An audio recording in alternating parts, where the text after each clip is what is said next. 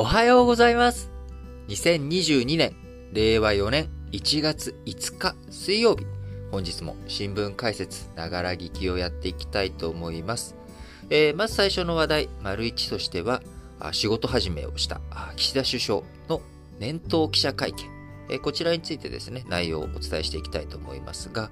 えー毎年1月4日にですね、えー日本の総理大臣というのは通例として、えー伊勢神宮に参拝する。えーこちらがね、仕事始めになり、まあ、その後、年頭の年の初めのね、記者会見をするということが通例、恒例となっております。えー伊勢神宮、まあ、伊勢神宮と我々呼び名を表しておりますけれども、えー、もともと神宮、神様の宮と言ったら、あそれは、あ天照大神のいらっしゃる、えー神宮を指すということで、えー普通何も、こう、国名とかね、地方名である伊勢とかね、そういったものをつけなくて神宮といえば、あ天照大神を祀っている伊勢にある、えー神宮ということを指すわけですが、えーこちら、あのまあ、とはいええー僕らね、一般の人たちよくわかんなくなっちゃうので、えー伊勢神宮と呼び名を表しておりますけれども、こちらに、毎年1月4日にですね、えー参拝を、日本国の代表として、えー総理大臣がすると。えーあとね、農林水産大臣がついていくということもありますけれども、あのーまあ、大体通例として、えーやっていくということになっております。去年はね、あの新型コロナの影響もあって、え参拝、菅総理、見送りましたけれども、え今年2年ぶりに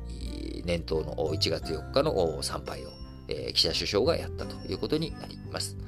えーまあ、こう改めてね、えーそういった伊勢神宮に、ね、年頭を一番最初の仕事始めに参拝するっていうこと。これって、こう、あのー政治とね、えー宗教、えー政教をね、分離するっていう原則と、これ、逸脱してるんじゃないの？という見方もあって、えー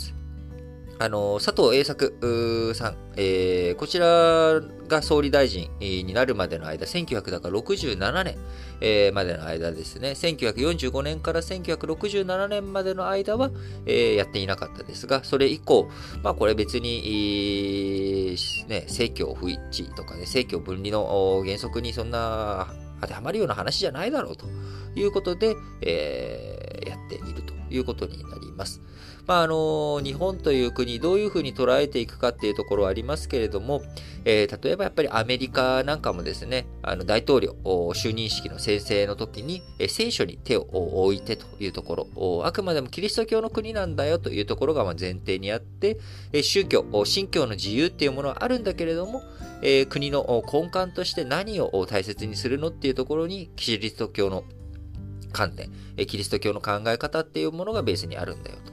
で我々日本国としてもですね、えーどういうふうに宗教観を持っているのかって言ったら、やっぱりみんな、どの神様も仲良く輪を持ってたっとしたなそうよというところ、これがまあ最大のポイントに僕自身なってくると思っています。えーだからキリストの様もですね、えー生まれたクリスマスも祝おうよとか、あキリスト教の話であるバレンタインデーとかね、みんなで楽しもうよと。えーいろんなお祭り、お祭りごとはたくさんあったっていいじゃないかと。いう、まあ、こんなあ信教の、ね、自由があるのが、まあ、日本という国だと僕は思っておりますけれども、えー話がね、えー横道のところが主となって今ずっと来てしまっていますけれども、朝の冒頭から。なんですが、えー今回の岸田首相の年頭記者会見のポイントについてお話をしていきたいと思いますが、えやはり最大のポイント、今、あ急激に感染の拡大が広がっているオミクロン型への対応、これをね、どういうふうにしていくのかというところですけれども、え今回1月4日の首相記者会見、え年頭の記者会見のポイントとしては、ま、感染が急拡大している地域では、えー陽性者全員を入院するっていうことについてはちょっと見直そうかというタイミングになってきています。えー感染者、ね、えー全員入院させなくても、こう、なんでしょう。こういろんな、ね、飲み薬とかあそういったものとかいろいろとやっていくっていうこともできるので、えー現行方式見直す前にですね、えー在宅療養の仕組みを整えていこうと。えー、まず、陽性が判明した翌日までに監視者に連絡して健康観察や訪問診療を開始と、え、入院本当にさせなくて大丈夫かどうかの確認で療養開始の翌日までに血中酸素濃度を測るパルス、えー、オキシメーターこれをね届けてで死んだ翌日までに飲み薬を投与するという体制を構築していこうということで、やっぱりポイントになってくるのはねえ、新しく承認していったあ飲み薬。これをどういうふうに使っていくのか。えそしてファイザー製の飲み薬も2月に実用化させていくということで、え、まあやっぱり、こうインフルエンザのように、タミフル飲めばなんとかなるっていうようなね、状態に持っていけるかどうか。で、もちろん、重症してし、重症化してしまった人とかについては速やかに入院して、手厚い看護、医療を施していくということ。こちらがね、ポイントになってくるというところだと思います。え、また、合わせて3回目のワクチン接種。こちらをね、しっかりと前倒ししていきながら、医療従事者、高齢者、3100万人以外にも、えー、どんどん広げていこうということになっていきますが、あの、まあ、このあたりについてね、しっかりとやっていくっていうことを改めて、えー、首相、今回の年頭記者会見で、発表したということになっております。えー、オミクロン型休学隊を踏まえてですね、1月17日に通常国会、えー、招集する方針で今、岸田内閣あるわけですけれども、1月17日まで残り2週間の間にですね、海外、国外にね、訪問して、各国といろいろと首脳会談やったりとか、外交を深めていこうっていうことを目論んで考えていたわけですけれども、こちら、新型コロナウイルス対策に万全を期すため、通常国会前の外遊は行わないこととしたということも、岸田文雄首相合わせて、えー、発言、え、発表しております。え、その代わりですね、まあ、今後、通常国会も落ち着き、え、そして、え、新型コロナも落ち着いたタイミングを探ってですね、え、2022年中、今年のうちにですね、え、アメリカやオーストラリア、え、あるいはインドなどとね、一緒に話をしていこうということで、え、去年、え、クワッドという枠組み、菅政権の中で生まれましたけれども、え、アメリカ、日本、え、オーストラリア、インド、え、この4カ国の結束を強めていくためにも、え、今年対面での首脳会談の、えー、首相、首脳会談をね、インド、オーストラリア、アメリカの3カ国とはできるようにしっかりと頑張っていきたいということを述べております。えー、また、えー、ちょっと先の話になっちゃうんですけれども、来年、2023年にはですね、あのー、G7、7カ国首脳会議、主要7カ国首脳首脳会議について、日本が幹事国、ホスト国になるということになりますので、まあ、一体じゃあ来年の G7 サミット場所どこでやるんだということ、こちらについてね、検討を進めていこうということで、2022年、2023年の外交についてもいろいろとスタートが、してきているということになります。その他、岸田文雄首相、脱炭素に向けて送電網増強をしっかりね、やらなきゃいけないということ。え日本、え送電網がぶつ切りになってしまっているため、例えば、九州で、え電力、天気が、九州の電気が良くてね、天気が良くて、電気、太陽光発電とかがすごい余っちゃってるよと。えー、余っちゃってるけど、地産地消するには九州、こんなに電力いらないよという状態。でも、北海道ではその時、例えば、えー、豪雪中でね、えー、大雪降っている状態で発電が進んでいないっていう時に、えー、その九州で余った電力を北海道に、送っていく。その送電網が今しっかりとできていないということについて、これが脱炭素。え、やっぱり日本国全体でね、バランスをとっていく、こう、バランスよく発電していくっていう状況を作っていくためにも、え、送電網の増強を欠かせないというふうに言われておりますけれども、まあ、こちらについてもしっかりと増強していこうということを、え、発表しております。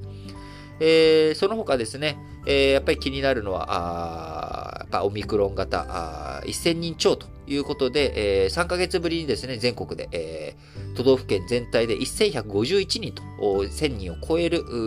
人数に今膨れ上がってきております。えー、まだね、あの、これからもっともっと増えていくんじゃないかということが予想されておりますが、沖縄ではまん延防止等重点措置、こちらのね、要請を検討を開始したということもありますので、引き続き、えー、オミクロン型をにらめっこしながら、まあ、経済、どういうふうに伸ばしていくのか、あ中長期的なね、えー、脱炭素に向けた取り組みとか、こういったことについても注力をしていくのか、そして、えー、外交をどういうふうにやっていくのか、引き続き岸田文雄首相をはじめ、岸田内閣の動き、しっかりと注目をしていかなければいけないなと思います。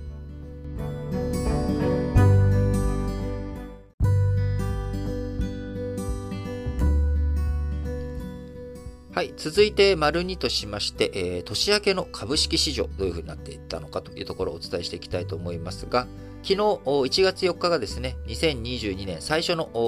東京株式市場の取引、大発会ということになりましたけれども、えー、日経平均、2021年末比510円、2%高の29,301円となり、約1ヶ月ぶりの高値をつけました。年初の取引日に上昇するのは4年ぶりということになりますが、えー、前日のアメリカ市場でダウ工業株30種平均が過去最高値を更新したことを受けて、えー、今新型コロナウイルスの変異型オミクロン型への懸念が残る中でも経済回復への期待が先行しているというような状況になっております。えー、オミクロン型についてはですね、先ほど丸1の話で今感染拡大してきているということですけれども、えー、イギリスなんかではですね、えー、重症化率とか思ったほどやっぱり大したことないからそこまで、え心配することないよという向きもあり、え経済、こう再稼働、再開に向けてですね、そういう期待感が高まっているという2022年の株式市場の幕開けということになりました。えー、トヨタ自動車6%高ということで、えー、この休みの間にもですね、トヨタ自動車、あプラットフォーマーか、えー、車のね、ソフトウェア、これをアリーンって名前でしたっけね、え、トヨタ自動車提供していくことによって、まあ、あの車のアップデート、えー、車買い替えなくても、えー、最新鋭の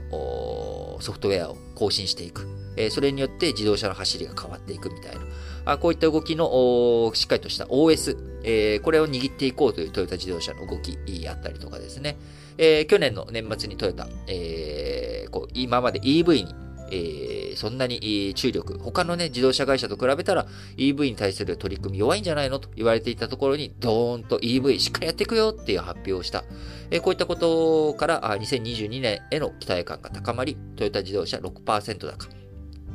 東京エレクトンやソニーグループ3%高と大型株の上昇が目立っております。えー、市場、オミクロン型についてワクチンを打てば重症化リスクが低い、小さいという見方が今広がっているということから、えー、アメリカ長期金利上昇していると。ね、今年2022年に金利、3回、あるいは今4回上げていくんじゃないかっていう、えー、こういうふうな話が出ている中、長期金利上昇しているんですが、金利の上昇よりも企業の業績拡大、企業がもっともっと儲かるようになっていくっていう勢いの方が、ああいくだろうと、勝るだろうという観測が広がって、えー、ニューヨーク株最高値を更新し、えー、日経平均もそれにつられて上がってきているということになっていますが、えー、今世界の株式市場最大のトピックといったらですね、えー、アップル、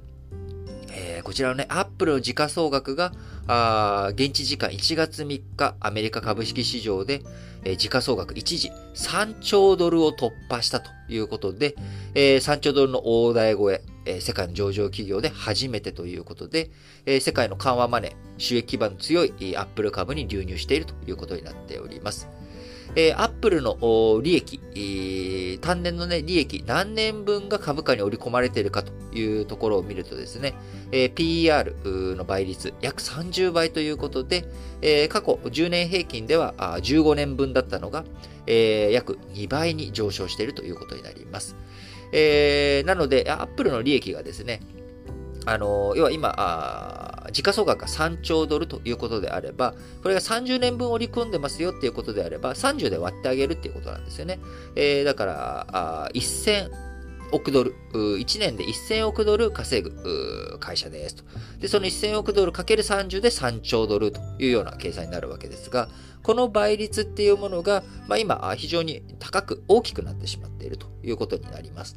えー、これどういうことかというと、お金がジャブジャブ流れてきているっていうことと同時に、えー、逆にですね、アップルが今後、利益を2倍水準に上げていく、3倍水準に上げていくっていうことになれば、えー、まだまだ、えー、割安だっていうような見方もあるわけですよね。今は、あ毎年1000億ドルぐらいの儲け、えー、になっているけれども、えー、今後ますます上がっていくんじゃないのと。えー、もっともっと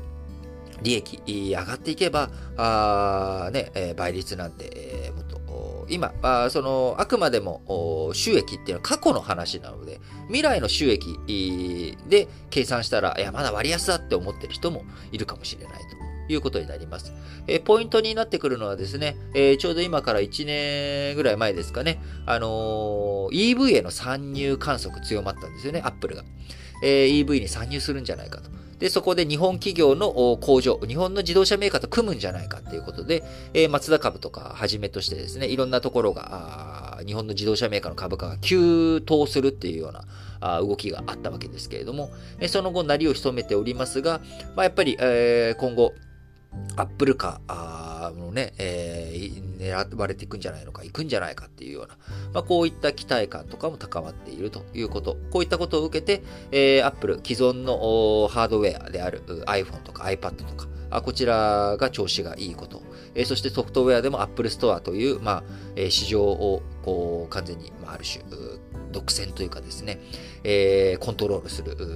ものを握っている。そして新たなハードウェアとして EV に参入っていうことになればですね、Apple の時価総額、ますます上がっていくんじゃないかという期待感高まっていくのかなというふうに思います。えー、Apple いろんな節目、節目をですね、えー、突破してきておりますけれども、初めて1兆ドルを突破したのは、今から約3年半前の、えー、2018年8月でした。えアメリカ企業として初めて1兆ドルを突破し、その2年後の2020年8月に2兆ドルを突破ということで、このコロナの間でもですね、順調に株価を伸ばしてきたということになっております。えー、2兆ドル超えるのにですね、え、1兆ドルから2兆ドルまで約2年という時間が必要でしたが、2兆ドルから3兆ドルに上がっていくところには、1年4ヶ月で到達ということになっており、えー、引き続きアップルの時価総額、どういうふうに上がっていくのかということが期待される、そんなあ今年1年間の動きになっていくのかなというふうに思います。えー、アップル以外にもですね、当然、マイクロソフト、アマゾン .com、アルファベット、テスラ、メタ、えー、こういったね、6社の時価総額、えー、こちらもどんどん上がっていくっていう流れ、えー、強くなっていくのか、それとも、どこかで、まあこれやっぱりバブルだよねっていうことで弾けていってしまうのかというところがポイントになってきますが、えー、やはり、えー、注目すべきはですね、アメリカのインフレ、えー、このインフレの流れによってアメリカ利上げをどれぐらいやっていくのかというところになっていきますが、えー、今後ね、史上3回というところから4回にやっていくのか、あどういうふうに進んでいくのかというところ、こちらがね、え、注目されていくことになります。え、アメリカが金利を上げていくペースを早めていくっていうことになれば、あ日本の円安、これを招いていくということになりますので、えー、昨日、株式市場では好調、株がね、好調推移した、推移したわけですけど、日本の東京株式市場でも。外国為替市場の方では、円安ドル高の動きが強まっており、円が急落して116円台になりました。タイドル5年ぶりの安値ということになり、今後120円を狙っていくんじゃないかというような、ね、予測も、えー、高まっており、年内に1ドル119円程度まで、円高ドル安進むんじゃないかというのが、まあ、平均的には見られているということに今なっています。えー、もともとですね、あのー、日本の円安というのは企業収益をプラスにする、えー、海外でのね、輸出とか海外での収益っていうものが、あより高くなっていく。円でね、えー、見たときには、ドルで稼いだものが円安だと、円に直したときに、ドル高なんでね、えー、プラスになっていくということを期待されていくわけですが、あ失礼しました。ちょっとくしゃみが出ちゃった。あの、の、失礼、えー、円の、円急落ということで、えー、日米金利差、これから拡大していくということで、円、えー、急落ということ。あるいは、えー、市場絡みでいけばですね、あとは原油の増産ペース、えー、こちら OPEC プラス4日、えー、現行の原油増産、えー、2月も続けていくということを決めたということになり、えー、今年も1年間市場、市況の動きっていうことをしっかりと見ていかなきゃいけないなというふうに思います。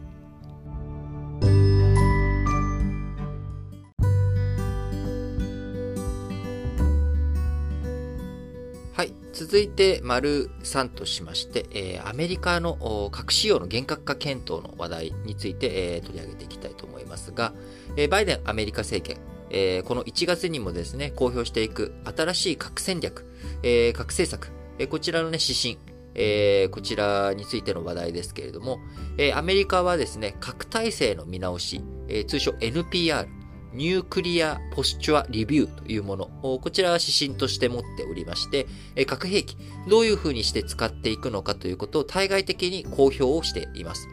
これを公表することによってですね、抑止力をしっかりと強めていく。アメリカ、こういう時には使うよと。え、いうことを、え、あらかじめ明示していくことによって、え、相手に、え、じゃあこれ使えないな、こんなことできないなっていうことを思わせることによって、え、核兵器実際には使わないで済むように持っていこうという、え、こういった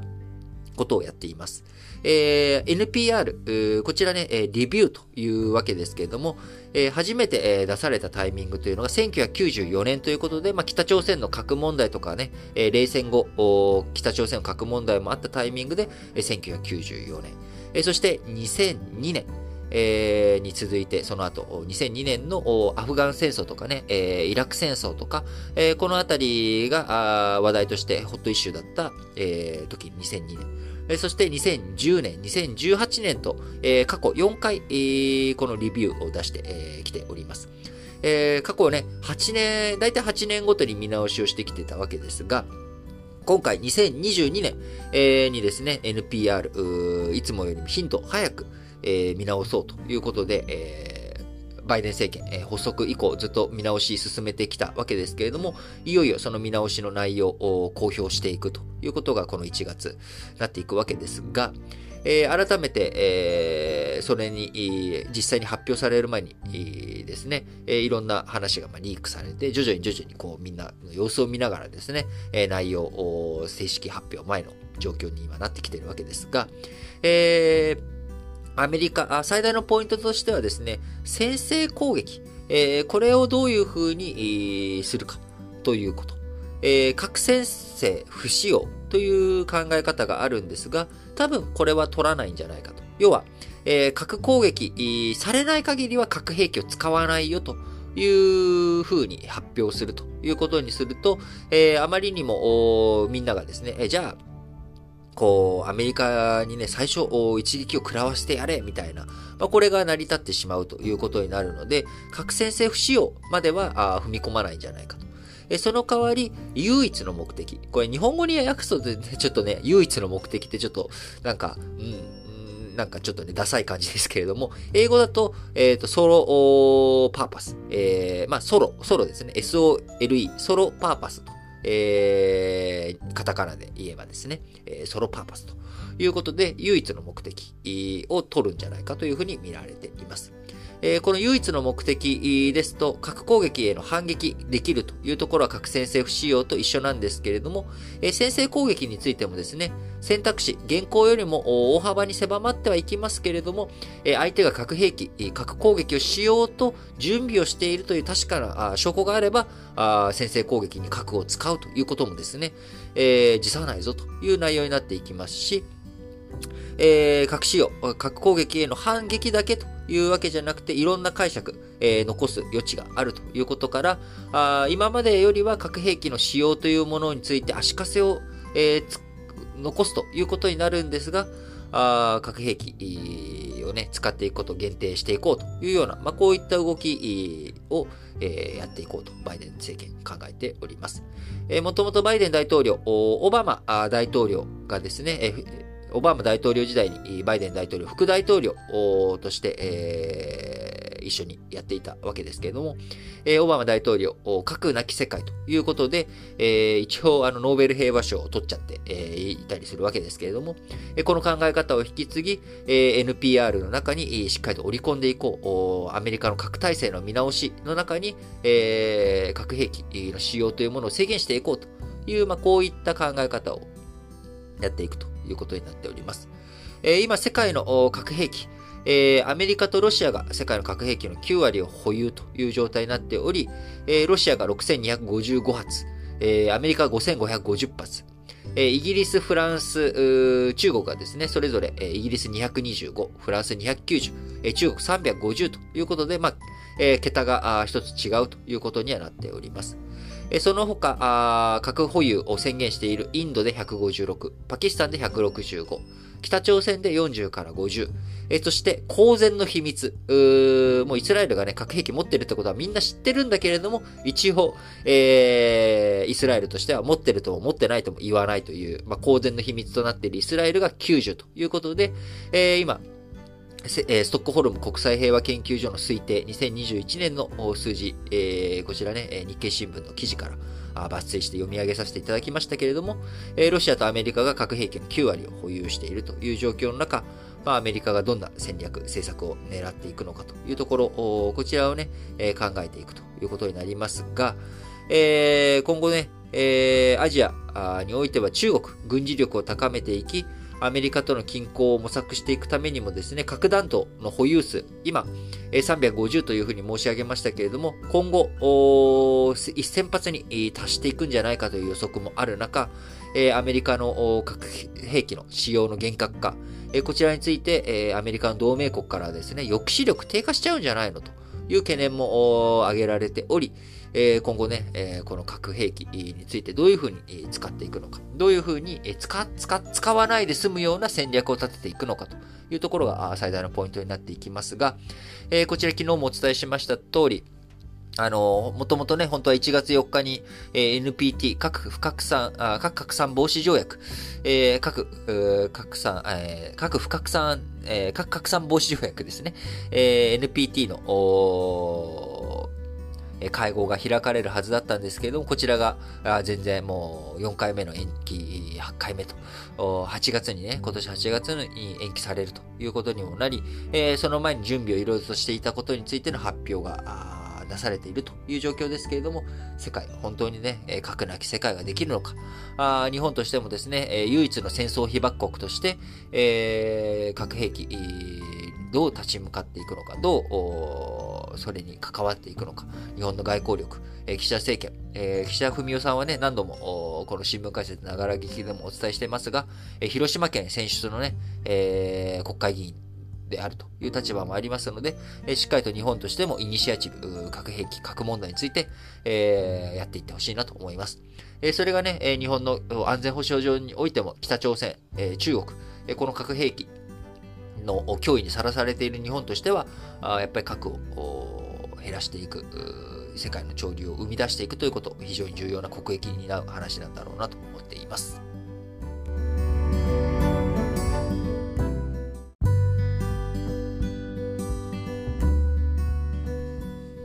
はい。それでは、丸4の話としまして、えー、ドイツの大統領。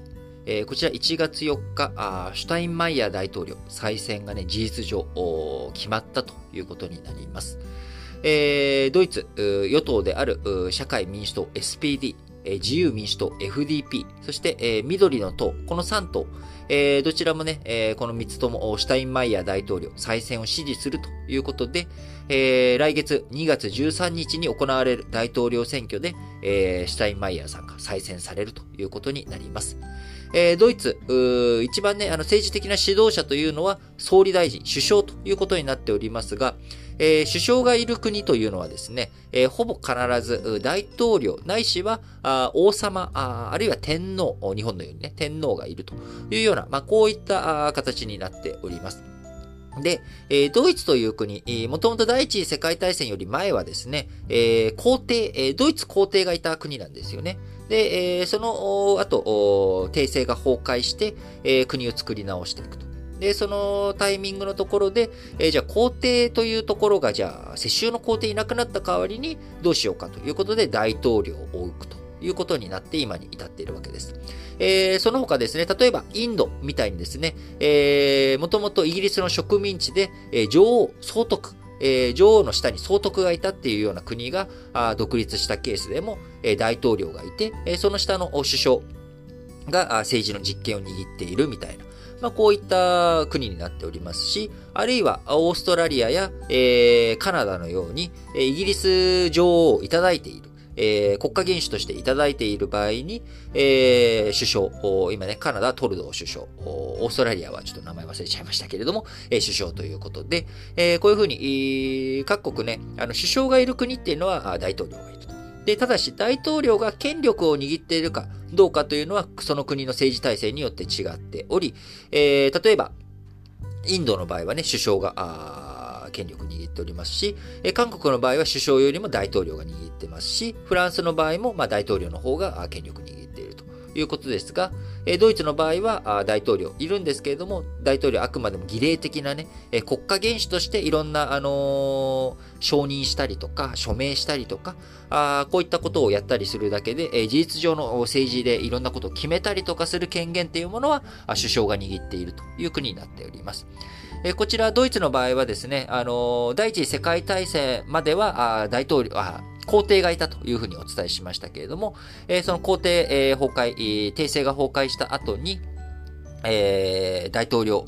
がいるバイマール憲法というものを作ってですね、えー、大統領を選出して、その下に首相がいるという体制を作ったんですが、あヒンデンブルク大統領という人がですね、えー、いろいろと大統領権限を使って政治をいろいろ動かしていった。この結果、結果としてナチスドイツ、ヒトラーの台頭を許してしまったという反省から、大統領に権力を持たせすぎるのは良くないよねということで、戦後のドイツは大統領には権限を持たせないと。えあくまでも儀礼的なね、外交儀礼とか国家元首としての仕事、これだけやらせると。えなので、まあ、日本の、えー、天皇と役割としては、まあ、ほぼ似ていると。ただ、えー、日本の天皇と違って、あの大統領、えー、世襲ではなく、選挙で選ばれると。で、えー、ドイツの大統領はですね、選挙で選ばれると言っても、えー、国民全員からあなんか選挙されるというわけではなくて、連邦議会、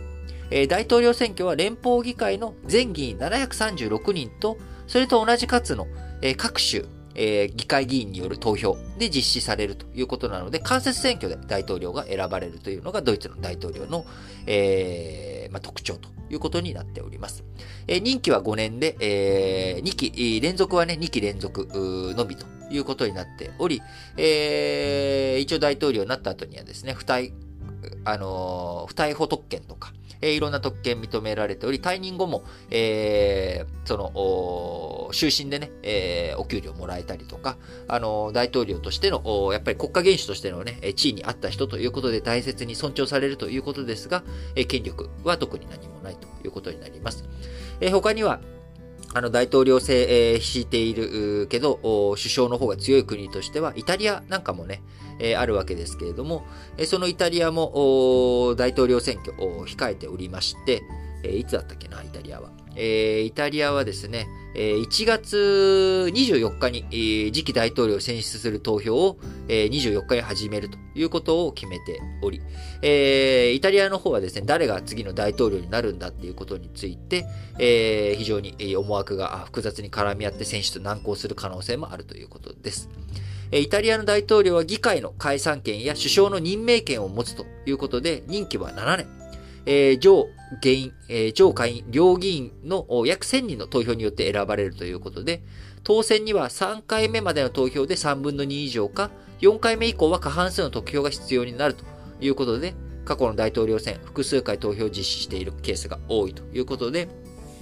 え現職のマッタレッラ大統領は続投の可能性を否定しており、え今、ドラキ首相がですね、えー、候補としても取り上げられており、誰があイタリアの大統領になるのかということは混迷の要素ということですけれども、えー、各国の政治体制、えー、国によってね、誰がどういうふうに権力を握っているのか、政治体制の違い、全く同じ政治体制をとっている国というのがない、えー、わけで、えー、わけなので、非常にその国の特徴、歴史も踏まえてね、えー、さっき、えー、ドイツ大統領制っていうのはあ別に第一次世界大戦後からずっとなんだけれども、えー、第一次世界大戦から第二次世界大戦にかけての反省からあ大統領の権限を削ったよとかね、えー、こういった流れが、あ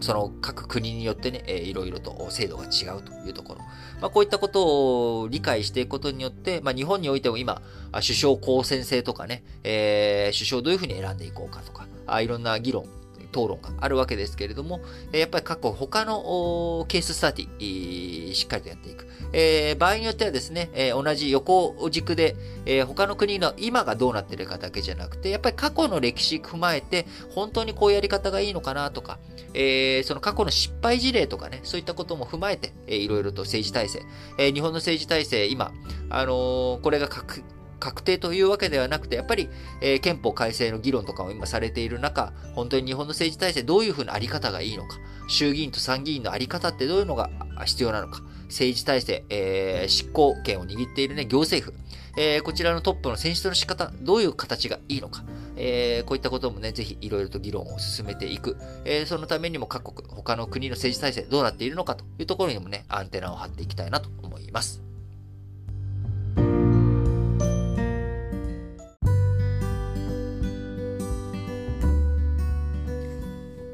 はい。それでは本日も最後、丸ごとしまして、主要語詞の社説をね、えー、しっかりと把握していきながら、えー、今日締めくくっていきたいと思いますが、えー、まだまだですね、各紙、こ